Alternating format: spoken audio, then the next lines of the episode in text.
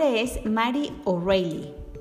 Soy profesora de estudios sociales en la escuela secundaria Shepstone desde hace cuatro años. Siempre me he considerado una buena docente y he tenido relativamente pocos problemas en el pasado. Sin embargo, este ciclo escolar las cosas no han marchado tan bien como de costumbre. Pienso que se debe en parte a la presencia de muchos estudiantes afro-norteamericanos trasladados desde otros distritos escolares a la Chemstone, donde hasta esta fecha solo habían concurrido jóvenes blancos. El traslado provino de una orden judicial de no segregación en la ciudad. La clase de historia de Estados Unidos correspondiente a la tercera hora es la más problemática de todas. Cuento con 25 alumnos pertenecientes a la rama profesional, 12 de los cuales son estudiantes negros recién trasladados a esta institución. Los materiales utilizados en mis clases de historia norteamericana son los mismos y la manera en cómo los empleos también es la misma. Pero mis alumnos de la tercera hora se desempeñaron peor en los exámenes y pruebas que el resto de mis estudiantes. Más aún, en lo que va del año, 11 de los 12 afro-norteamericanos no superaron los niveles más bajos de calificación. Pues bien, el primer viernes de diciembre, una semana antes de los exámenes de mitad del año escolar, los estudiantes de mi clase de la tercera hora, liderados por Larry Jones, un afro-norteamericano muy alto que se había ganado el respeto del resto de los estudiantes de la enseñanza profesional de la escuela, se rebelaron durante mi clase. Alegaron que el libro de texto era muy difícil, que las clases eran aburridas y que era una racista y que solo me interesaba lo que había hecho un puñado de individuos viejos, blancos y muertos. Quedé sorprendida ante tal desacato de mi autoridad. Recobré rápidamente la compostura y respondí que reflexionaría sobre todo lo que habían dicho. En vez de volver al resto de mi clase como lo había planeado para ese viernes, le pedí a los alumnos que sacaran una hoja y anotaran tres cosas pertinentes para una clase de historia norteamericana. ¿Qué es lo que les gustaría aprender? Recogí las hojas al terminar la hora y me quedé mirando a los muchachos que abandonaran el aula rumbo a su próxima clase, sin saber exactamente qué medidas debería de tomar. Durante el almuerzo hablé de lo ocurrido con Jim Bender, uno de los profesores de enseñanza profesional de la escuela. Jim movió la cabeza y me comentó que Larry era un buscapleitos, que debía hacer algo para retomar el control de la clase el lunes siguiente y recordarles a esos revoltosos quién estaba a cargo del aula. A punto de reírse, Jim se volvió y me dijo, en realidad, nada de esto debería sorprendernos. ¿Qué pensábamos que sucedería una vez que comenzaran a trasladar a estos chicos negros aquí? Deberíamos dejarlos tal como están. Esa noche, mientras pensaba en lo sucedido y en los comentarios de Jim, decidí que si bien era más fácil culpar a los jóvenes y al distrito escolar que los habían enviado ahí, tal vez Larry tendría razón. Siempre dio por sentado que cada clase de historia norteamericana era básicamente intercambiable con otra clase sobre el mismo tema. pero quizás ese no era un buen método de impartir enseñanza. Si pudiera encontrar el modo de incentivar la curiosidad de los jóvenes con respecto a la historia norteamericana, trabajarían indudablemente con más entusiasmo y terminarían por aprender mucho más. La idea tiene sentido. Y si ello significaba incluir material sobre los afro-norteamericanos en la historia de Estados Unidos, entonces así lo haría. Por otro lado, me percaté de que realmente no sabía nada de la historia afro-norteamericana, o para el caso de otra perspectiva histórica que no fuera la que había dado o enseñado durante el curso que había impartido en este tiempo. Después de llenar algunas lagunas utilizando las propuestas de los alumnos como punto de partida, fui a la biblioteca el sábado y conseguí material básico sobre la historia afro-norteamericana.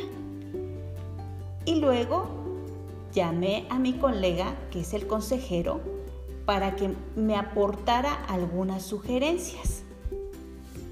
Saqué de mi carpeta las hojas correspondientes a la clase de la tercera hora y comencé a hojearlas sin muchas esperanzas.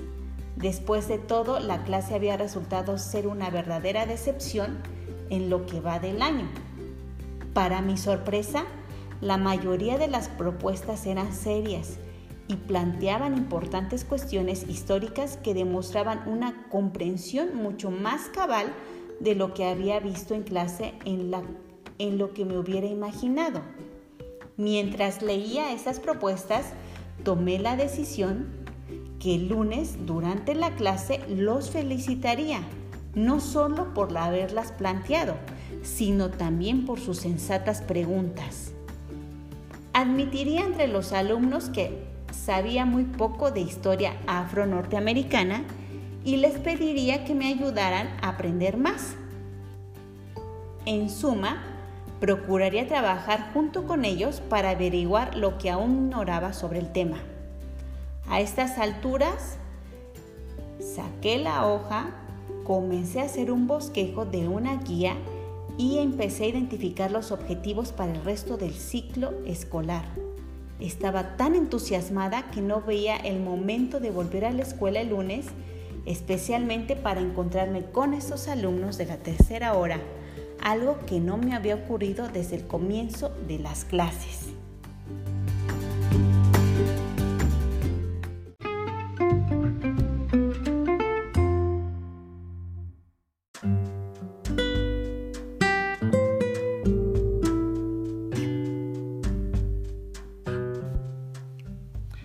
Me llamo Jeremy Butler soy profesor de matemáticas en la Escuela Secundaria Elemental Eatsmore desde hace 17 años. Salí de la universidad y empecé a trabajar en esta institución. Por mi antigüedad conozco a todos los maestros del distrito y me llevo con los nuevos docentes. Trato de brindarles ayuda en lo que necesiten y algunas observaciones sobre los jóvenes, sus familias, sus problemas y antecedentes y en ocasiones también sobre la ciudad.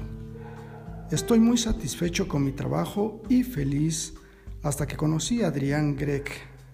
Él es un maestro que llegó el ciclo pasado como profesor de lengua.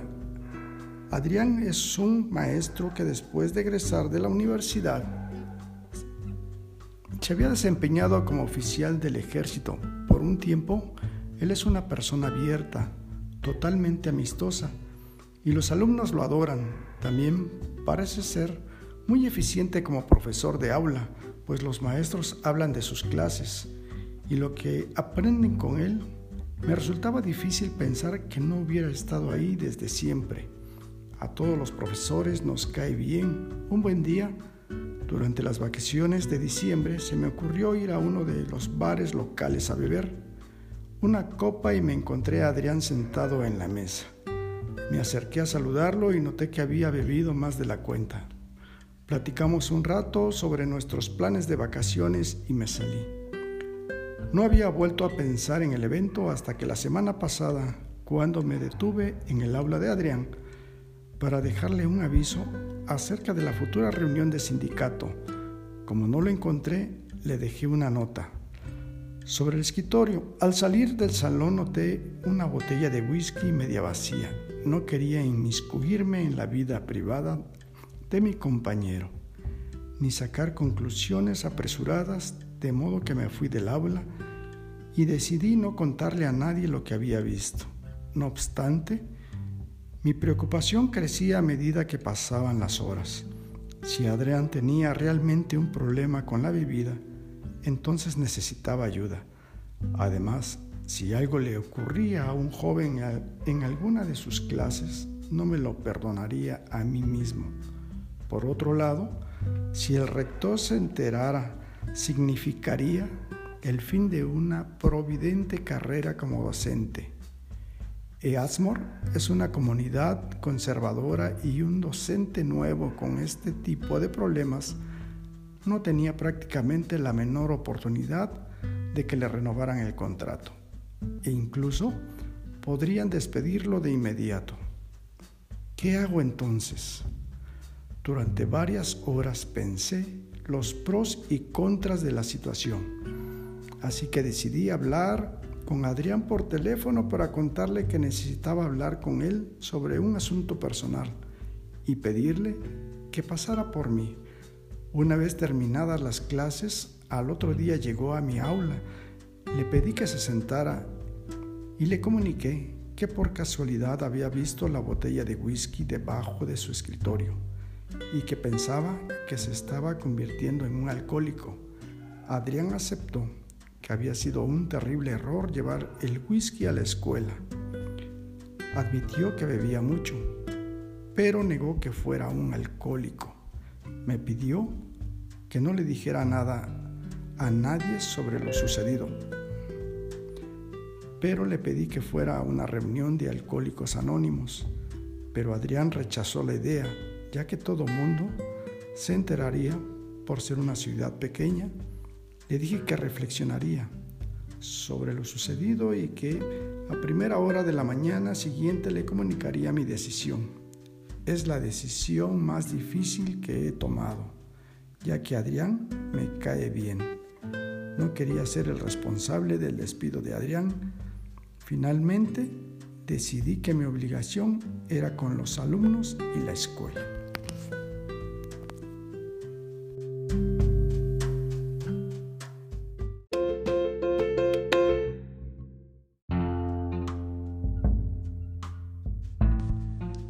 Me llamo Juan Rodríguez. Soy un maestro con gran experiencia y habilidad para la enseñanza, luego de haberla impartido durante siete años en quinto año de la escuela primaria West Springfield. Seguía siendo tan estimulante y desafiante como lo había sido en la época de mis primeras prácticas pedagógicas estudiantiles. Disfrutaba de mi tiempo en el aula y pensaba que mis clases influían positivamente en el desarrollo de mis alumnos. Me consideraba un buen maestro y un modelo de conducta para mis estudiantes. Y estaba seguro que mis colegas me consideraban un educador solícito y competente. El ciclo marchaba de maravilla, mientras vigilaba a los niños que trabajaban en pequeños grupos diseminados por todo el aula en un proyecto de estudios sociales. Luego me percaté de los moretones en la parte posterior de la pierna izquierda de Jennifer. Ella se había convertido en una de mis alumnas preferidas, brillante, elocuente y simpática. Era una niña bondadosa y perseverante cuya madre participaba activamente en la organización de padres y docentes, así como en otros grupos de la comunidad local, y era muy conocida y respetada por muchos maestros de la escuela. No tenía ninguna razón para sospechar que hubiera problemas en la vida familiar de Jennifer, pero pensé que si deseaba atender a la política del distrito escolar, que exigía comunicar todos los casos de abuso de menores, debía descubrir entonces el origen de los moretones de Jennifer. No deseando crear un problema ni perturbar a la familia de mi alumna, decidí esperar hasta el recreo. Una vez en el patio, Me las ingenié para atraer su atención y conversar con ella. Cuando le pregunté por los moretones, se mostró muy nerviosa y respondió rápidamente que se había caído de la bicicleta. Cuando me percaté de su nerviosismo, cambié el tema y le permití volver al patio de recreo a jugar con sus compañeros. Había, pues, tropezado con un verdadero dilema moral. Comunicar un caso de presunto abuso de menores involucraba automáticamente a la policía, y los Gordon eran ciudadanos muy respetados en la comunidad. En rigor, no contaba con ninguna prueba, excepto el, el nerviosismo de Jennifer cuando le pregunté por la causa de sus moretones, lo cual no significaba necesariamente que había sido físicamente maltratada por sus padres. Decidí, pues, reflexionar en el asunto antes de tomar una determinación al respecto y me fui a la casa sin poder resolver este dilema. Al día siguiente llegué a la escuela muy temprano, esperando ver a Janet Clark, asesora de lecturas del distrito y una buena amiga mía. Ella se encontraba en su despacho recogiendo la correspondencia y me saludó con una afectuosa sonrisa. Cuando le pedí que me acompañara a fin de hablar sobre un asunto, ella aceptó al instante y me siguió por el pasillo hasta el aula de Juan. Le conté lo que había visto el día anterior y la reacción de Jennifer ante sus preguntas. Pensó que el nerviosismo de la niña era bastante llamativo, pero también ella conocía la buena reputación de la familia y le resultaba difícil creer que sus padres pudieran ser culpables de abusar de un menor. Así pues, analizamos juntos el tema y decidimos que lo mejor era tomar las cosas con calma y observar cuidadosamente a Jennifer durante las siguientes semanas para ver si ocurría algo sospechoso. Después de todo, llegamos a la conclusión que los niños se hacen moretones todo el tiempo y la vida familiar de Jennifer era muy buena desde todos los puntos de vista. Sería terrible para sus padres verse acusados de abuso de menores en caso de no ser culpables. Me sentí mucho mejor después de hablar con Janet, aunque no podría asegurar que hubiera tomado la decisión correcta.